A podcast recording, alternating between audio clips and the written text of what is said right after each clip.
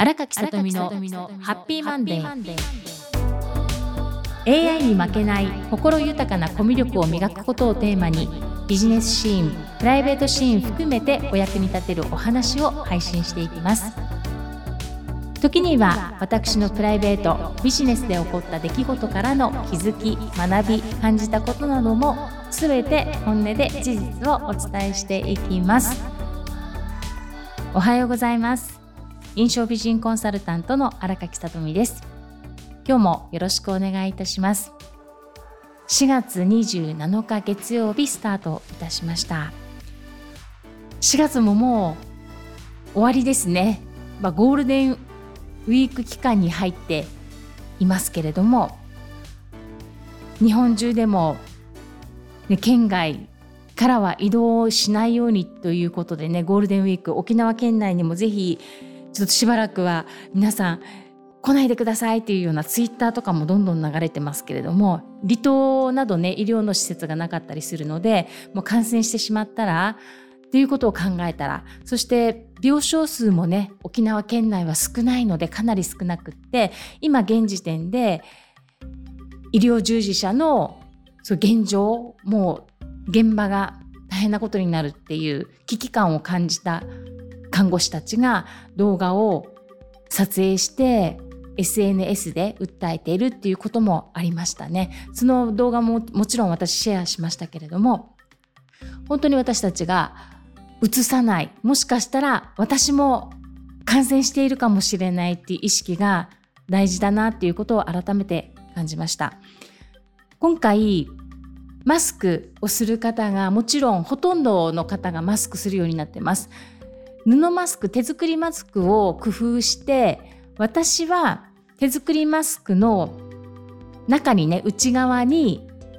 メッシュっていうのかな？ちょっと袋を作って私が作ったわけでなく私がの主人が作ったんですけれどもマスクの内側にねメッシュタイプなのか？メッシュタイプの生地を小さく切って両面テープで貼り付けてそのメッシュとマスクの間にコーヒー用のフィルター入れるんですよ。まあ、ティッシュペーパーでもいいと思うんですけれどもコーヒー用のフィルターを私は入れて使ってます。姪っ子は保育士として働いてるんですけれどもマスク通常の布マスクではなく市販されているマスクそのマスクに布のカバー布カバーをつけてマスクしてました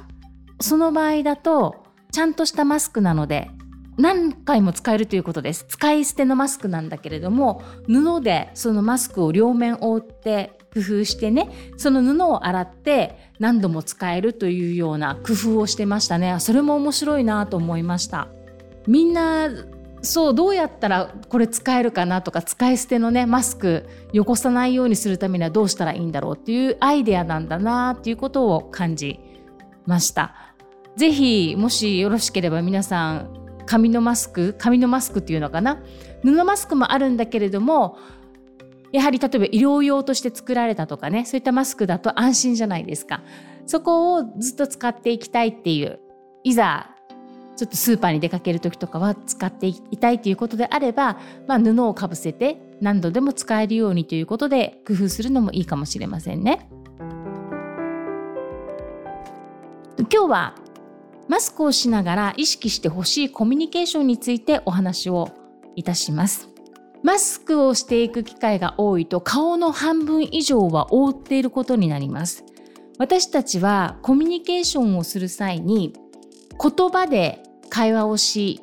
言語コミュニケーションと言いますが言葉を使って相手に伝えてそれから表情非言語ですね。表情とか身振り手振りボディーランゲージとも言いますけれどもうなずく行為であったりっていうことでコミュニケーションをとっていくわけなんです。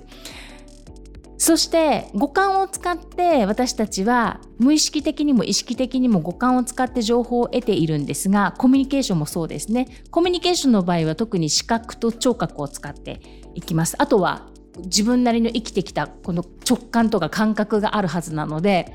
ふと何か言葉が降りてきたりっていう方も中にいらっしゃる。湧き出てくるっていう言い方でもいいかなっていう方もいらっしゃるかもしれませんが私たちは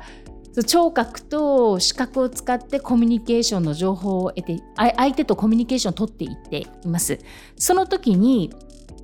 例えば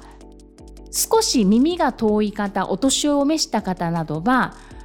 聞こえにくかったら実は目の前の方の口元を見ながらコミュニケーションを取っている機会って多いんですよ非常に。私もコミュニケーションを取る時に聞き取りづらい時などは口元見ますね。口元の開き具合見ながら。もし聞き取りづらかったら申し訳ありませんもう一度お願いいたしますというようなことはお願いしますけれどもやはり口元見るんですよね。マスクをした場合は口元が全く見えないっていう状況なのでマスクをしながら意識してほしいコミュニケーション。特に滑舌が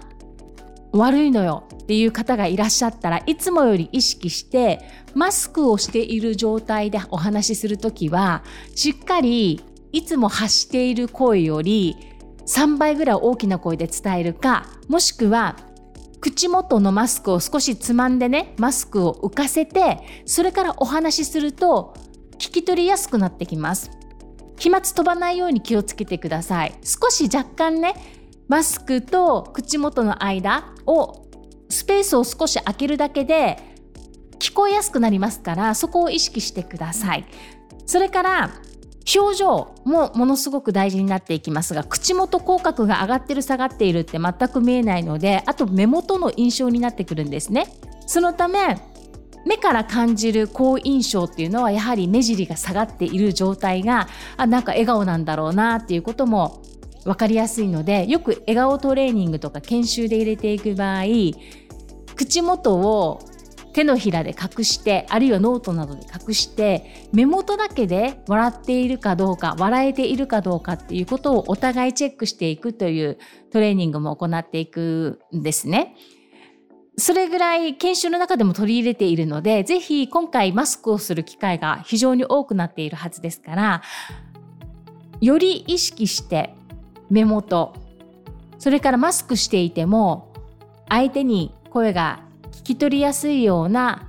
発音、発声、声の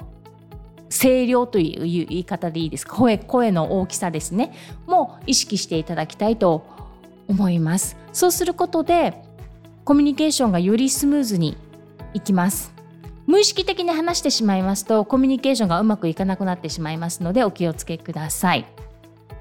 ファミリーマートとかそうですね。スーパーすべてレジがあるところなどは今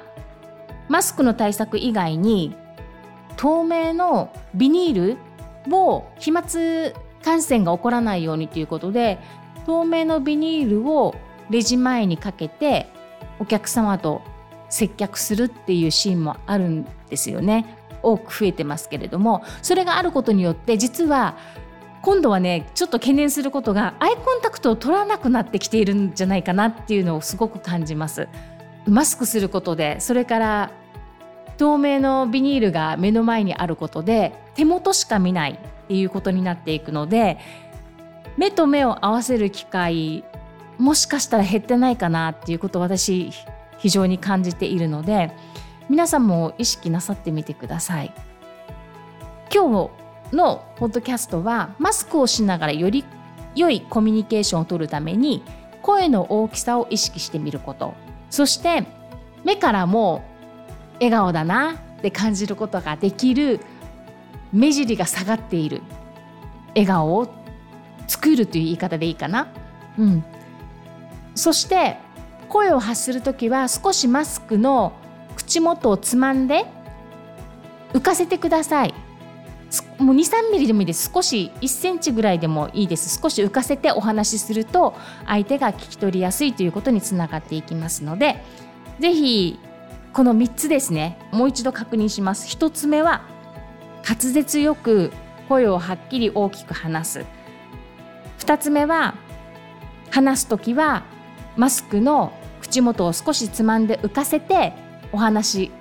要するに口元とマスクの間を少し開けることで声が通りやすくなるということです。そして3つ目に目尻が下がっている。目も笑っているという状態で会話をしていくということ。この3つを意識なさってください。ではステイホームの方もたくさんいらっしゃると思いますが動画お笑いの動画を見たり私は最近えっとねシフトという映画を見て昨日かな？昨日ですねシフトという映画を見ていろいろ考えさせられましたね。